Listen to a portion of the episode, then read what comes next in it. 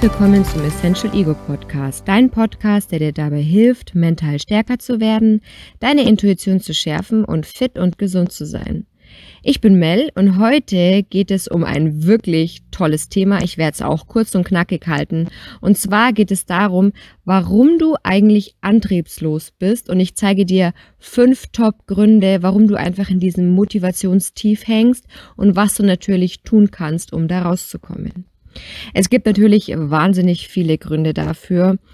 Ähm, und ich stelle dir jetzt einfach mal so die wichtigsten vor, die dazu führen, dass es tatsächlich ja so ein, so ein Dauerzustand auch wird. Und ich möchte mit dir zusammen heute einfach die Quellen identifizieren und überlegen, was man tun kann. So, dann legen wir gleich mit dem ersten Übeltäter los und das ist das fehlende Selbstvertrauen. Das ist tatsächlich der häufigste Grund. Worte wie zum Beispiel, ich kann das nicht, ich bin nicht dafür gemacht, ich traue mich nicht, das ist zu schwer für mich, die hindern einen tatsächlich am allermeisten und man fängt an, ja, sich einfach selber zu sabotieren, denn das sind nicht die Worte, die andere zu einem gesagt haben, sondern das sind im Endeffekt die, die man selbst zu sich spricht. Und da ist es tatsächlich wichtig, die zu identifizieren, und genau da quasi anzusetzen. Das heißt, wenn du dir zum Beispiel einredest, ich kann das nicht, dass du überlegst, was du denn tun kannst, um diese Fähigkeit zu lernen, die du brauchst. Das heißt, du möchtest zum Beispiel eine Sprache lernen und die kommt dir so unfassbar schwierig vor. Dann überlege, was du wirklich tun kannst, ne, damit du diese Sprache Step by Step lernen kannst. Vielleicht durch ein Programm oder irgendwas anderes. Ne. Vielleicht traust du dich auch einfach nicht. Dann überlege mal, was denn vielleicht Schlimmes tatsächlich passieren könnte, wenn du das angreifst. Ne? Und meistens wirst du feststellen, es ist gar nicht so schlimm. Dann versuch dir vielleicht auch mal kleine Ziele zu setzen, denn oft ist es so, dass man so Versagensängste hat, wenn man sich so ein Riesenziel gesetzt hat und es kommt einem einfach vor wie so ein Riesenberg. Das heißt, setz dir so, so kleine Zwischenziele, ähm, denn so hast du halt einfach nicht mehr so diese, diese Riesenladung vor dir im Endeffekt. Und was du auch machen kannst, dass du dir vielleicht überlegst, wer dir dabei helfen kann. Vielleicht gibt es jemanden, der das schon erreicht hat, was du erreichen möchtest, oder der, für den das vielleicht alles schon ja Normalzustand ist, und frag doch diese Person einfach mal, wie hast du das geschafft? Dann kommen wir zum zweiten Grund. Und zwar ist das der Perfektionismus. Und ich kenne das von mir selber auch. Ich bin der totale Perfektionist und muss mich da tatsächlich auch immer wieder bremsen. Denn es ist einfach so, dass man nie zufrieden sein wird. Man wird nie den perfekten Zustand erreichen, denn es gibt immer etwas zu optimieren. Und irgendwann fehlt einfach die Motivation und die bleibt einfach aus, denn naja, du kommst irgendwann halt einfach nicht mehr weiter. Du wirst diese Perfektion nicht erreichen. Und das führt dann natürlich zu unfassbarem Stress, ne? weil man macht sich total den Druck, man entwickelt Zwänge und so weiter und so fort.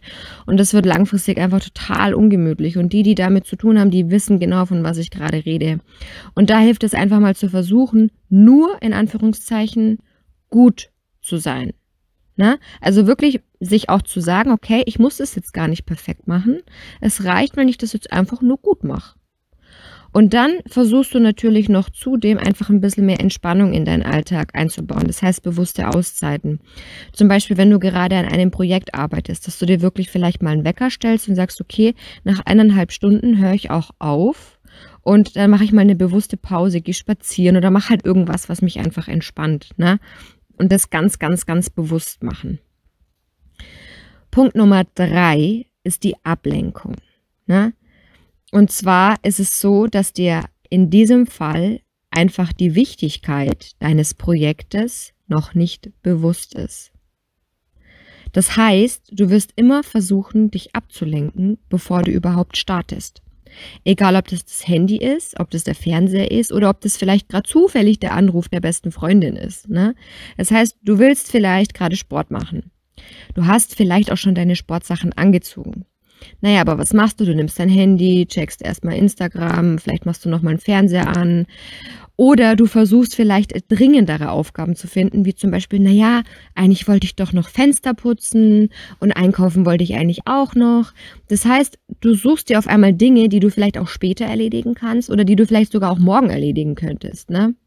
Und was dir hier einfach helfen kann, ist, dass du dir wirklich To-Do-Listen erstellst und alles in Prioritäten unterteilst. Denn so bleibt dir einfach auch genügend Zeit für anderes. Das heißt, wenn du, wir bleiben jetzt mal beim Thema Sport, wenn du Sport machen möchtest, dann überlegst du dir, wann so die perfekte Tageszeit dafür wäre und dann planst du quasi außenrum. Das heißt, okay, der Hausputz oder der Einkauf, der ist jetzt vielleicht auch wichtig. Dann startest du vielleicht mit dem Fensterputzen und mit dem Einkaufen und danach machst du direkt Sport. Und dann ist es einfach ein fest eingeplanter Termin. Oder du machst es andersrum. Du startest erst mit dem Sport und machst dann danach die anderen beiden Sachen. Das heißt, du musst wirklich gucken, dass du hier Prioritäten setzt und das wirklich fest einteilst, weil dann machst du dir erstens nicht diesen Kopfstress und du lenkst dich einfach nicht ab. Punkt Nummer vier ist das falsche Umfeld. Achte mal darauf, ob du Menschen in deinem Umfeld hast, die dich bestärken oder hast du eher Menschen in deinem Umfeld, die dich runterziehen oder ablenken?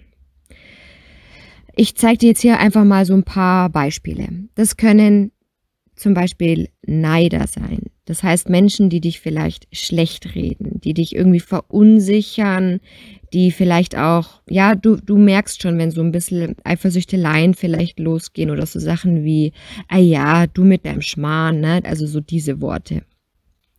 Es können aber auch Pessimisten sein. Das heißt Menschen, die dir einreden, dass das, was du möchtest, sowieso total schlecht ist. Zum Beispiel, wenn du jetzt einen neuen Job anfangen möchtest, die zu dir sagen, nee, also, nee, das, das ist gar nicht gut und die Anstrengung, die wird sowieso nichts bringen, weil in dieser Branche gibt es schon so, so, so viele. Nee, damit brauchst du gar nicht anfangen.